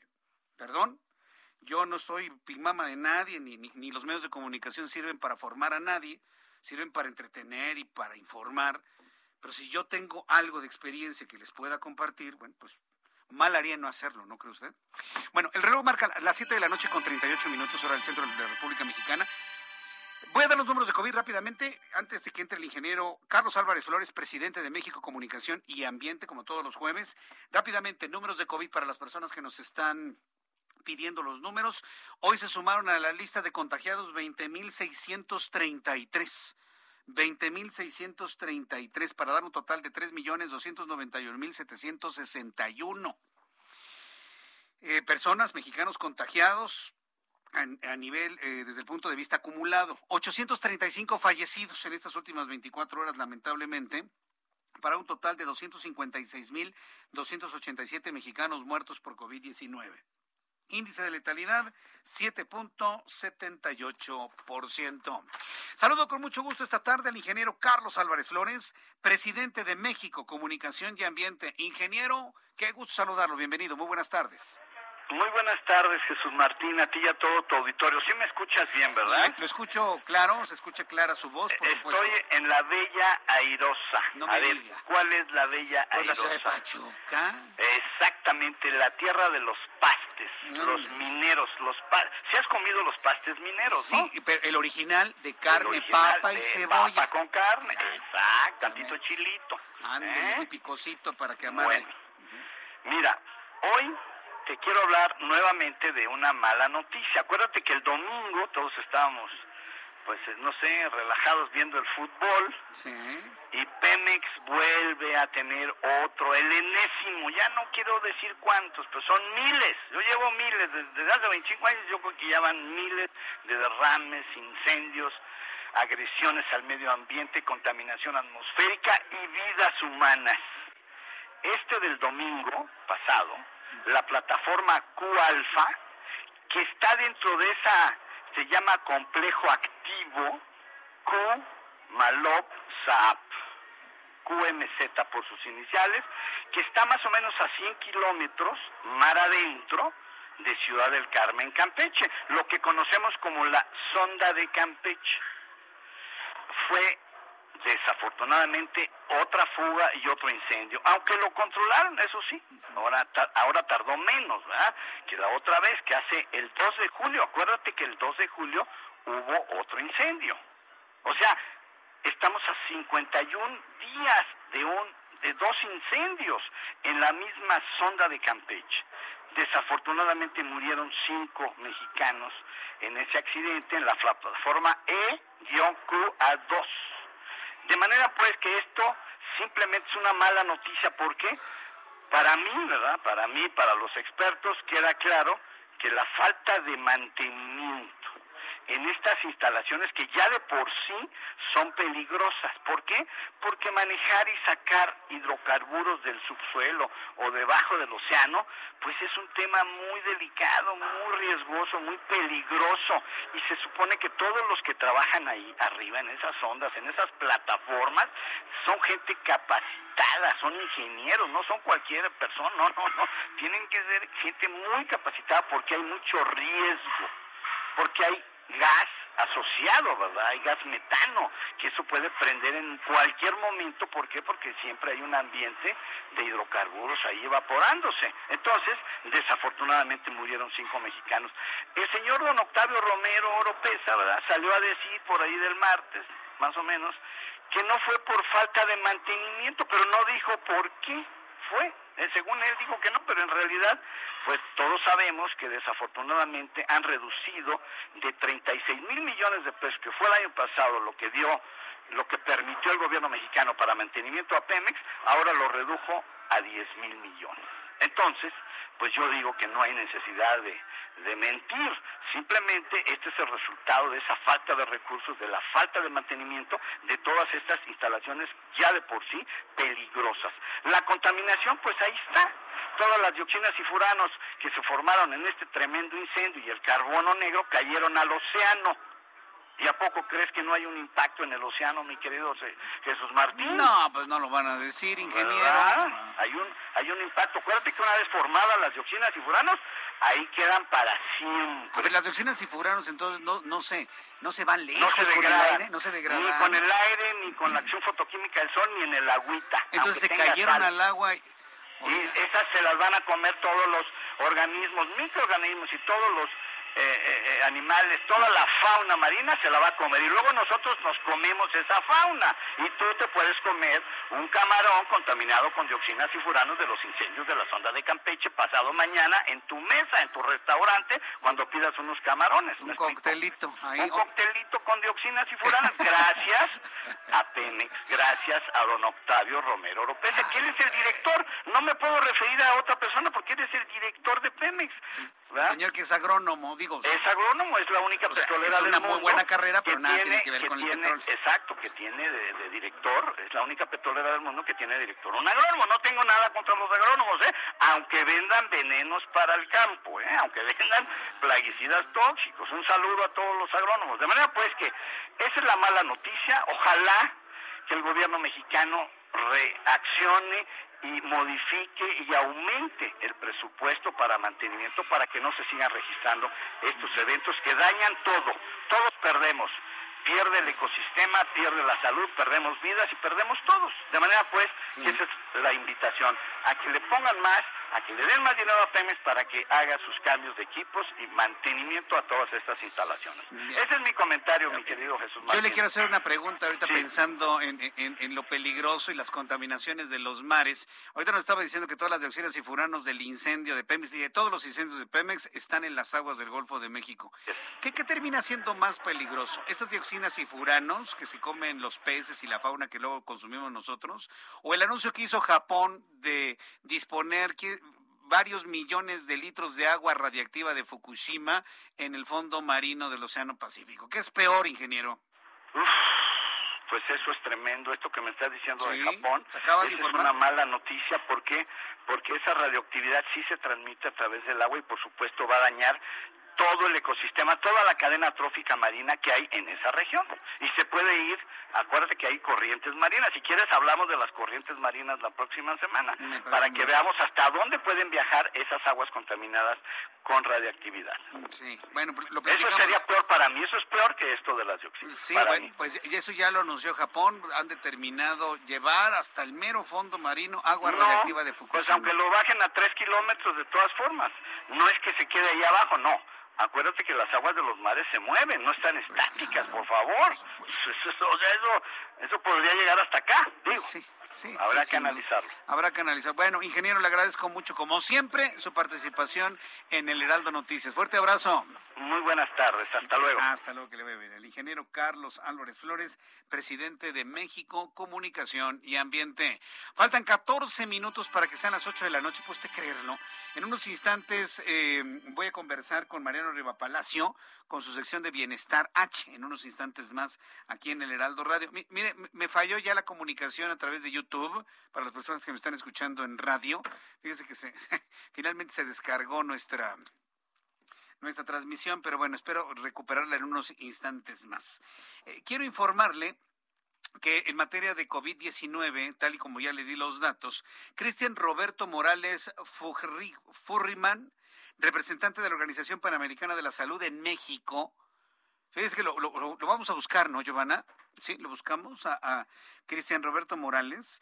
El representante en México de la OPS, Organización Panamericana de la Salud, señaló que la tercera ola de México está afectando a nuestro país fuertemente, aportando casi mil fallecimientos cada 24 horas. De acuerdo con los recientes reportes epidemiológicos, a pesar de haber efectuado la reconversión hospitalaria más grande de la región el año pasado, aseguró. El funcionario de la OPS sostuvo que ante el aumento en la tasa de mortalidad se requiere desintegrar el sistema de atención eh, y del sector salud en nuestro país. Lo voy a buscar para que la OPS nos diga si es conveniente que los niños vayan a clases o no. Yo tengo en, en lo particular mi personal punto de vista en el sentido de que no es conveniente. Quien quiera hacerlo, que lo haga. Finalmente ya estamos grandes, ¿no? Finalmente ya somos responsables de lo que hacemos. Pero ni el gobierno que está diciendo que los niños vayan a la escuela, ni la UNICEF presionada por el gobierno mexicano, claro, ah, por supuesto, se van a hacer responsables de que su hijo se enferme, se vaya al hospital y Dios no lo quiera, toco madera, hasta muera por COVID-19. Ah, no, el gobierno de López Obrador no se va a hacer responsable. Ni la UNICEF, ¿eh? Entonces, vaya usted midiendo esto, ¿eh? Vaya usted midiendo esto que le estoy diciendo. Nadie de estos personajes se van a solidarizar o responsabilizar si algo le pasa a su hijo en materia de COVID-19 por estar en contacto con otros niños que lleguen del transporte público, que se hayan contaminado de COVID-19 y luego esparzan el virus en el salón de clases. Que conste que yo se los digo a tiempo, porque yo no quisiera estar transmitiendo tragediones familiares. De verdad que no me gustaría. No me gustaría estar informando tragedias familiares. Todo por la necedad la necedad. Lo dejo ahí, usted ya sabe. Mariano Rivapalacio, Bienestar H, qué gusto saludarte como todas las semanas, mi querido Mariano. Muy buenas tardes. Querido Jesús Martín Mendoza, ¿cómo estás? Muy buenas tardes. Igual, amigos del Heraldo Radio. Pues con esta pandemia, Jesús Martín, escuchando tu reflexión, pues todos nos hemos tenido que adaptar a nuevas dinámicas de vida y de trabajo. Y el uso de la tecnología, Jesús Martín, tú lo sabes, pues ha cambiado la forma en la que nos comunicamos. Hoy podemos hablar que muchas personas, sobre todo los adultos mayores, se han convertido, fíjate qué interesante concepto Jesús, los adultos mayores se han convertido en la generación de la transición del antes y después de la tecnología digital por la pandemia.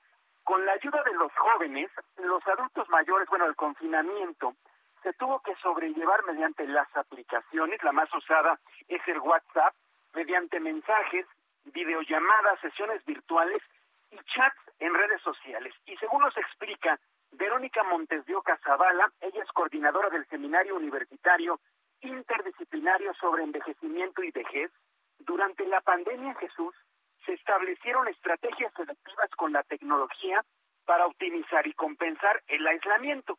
Las nuevas herramientas digitales le están facilitando mantener los vínculos sociales a la gente y reconectar con las amistades y la familia.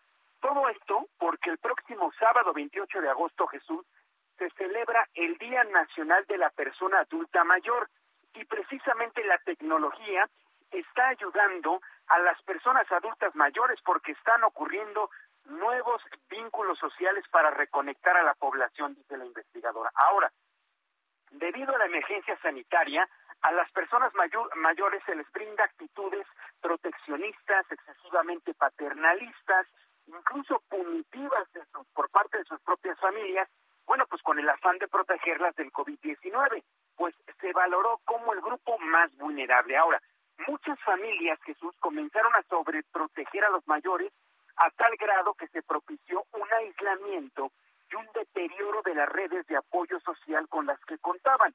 De acuerdo con un estudio elaborado por la UNAM, junto con la Universidad de Stirling en Escocia y con investigadores del Instituto Metropolitano de Gerontología de Calcuta en la India, se reconoce que existe una brecha tecnológica generacional, Jesús, muy amplia, ¿eh? Razón por la cual las personas mayores tienen poco acceso a la tecnología. Ahora, sin embargo, con apoyo familiar lograron establecer contactos, pero fue un desafío y muchos aprendieron tecnología y fortalecieron nuevos vínculos intergeneracionales con hijos y con sus nietos. Es lo que muestra este estudio.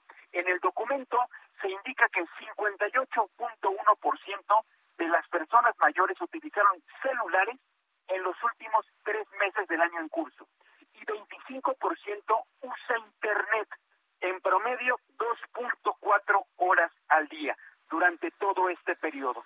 La investigadora señala que lo que estamos viendo, Jesús, son nuevas formas de resiliencia, de afrontamiento y sobre todo de lo que llamamos nuevas relaciones sociales en las que la tecnología aparece como un elemento mediador. Recordemos, Jesús, ya para terminar, que en México el 12% son personas mayores, es decir, más de 15 millones tienen más de 65 años en nuestro país. Pues ahí lo tienes, este estudio realizado por estas tres universidades, Jesús, sobre todo adelantándonos al próximo 28 de agosto, que se celebra el Día Nacional de la Persona Adulta Mayor, cómo exactamente la tecnología, las redes sociales, el WhatsApp sobre todo, ha logrado que muchos adultos mayores, a pesar de ese rezago y esa brecha, muchos adultos mayores en ayuda y apoyo de sus nietos están logrando comunicarse en este tiempo de pandemia. Jesús, ¿cómo ves? Pues muy interesante. Me llama la atención el título que le han puesto ahora, como si decir abuelitos o abuelos tuviera mal, ¿no? Es el Día de los Abuelos, yo siempre lo he conocido el 28 de agosto, ¿no, Mariano? sí. ¿Cómo le dicen ahora? Día del qué? ¿Todo el título cómo es? Día del Adulto Mayor, básicamente, o te lo doy correctamente. Día Nacional de la Persona Adulta Mayor.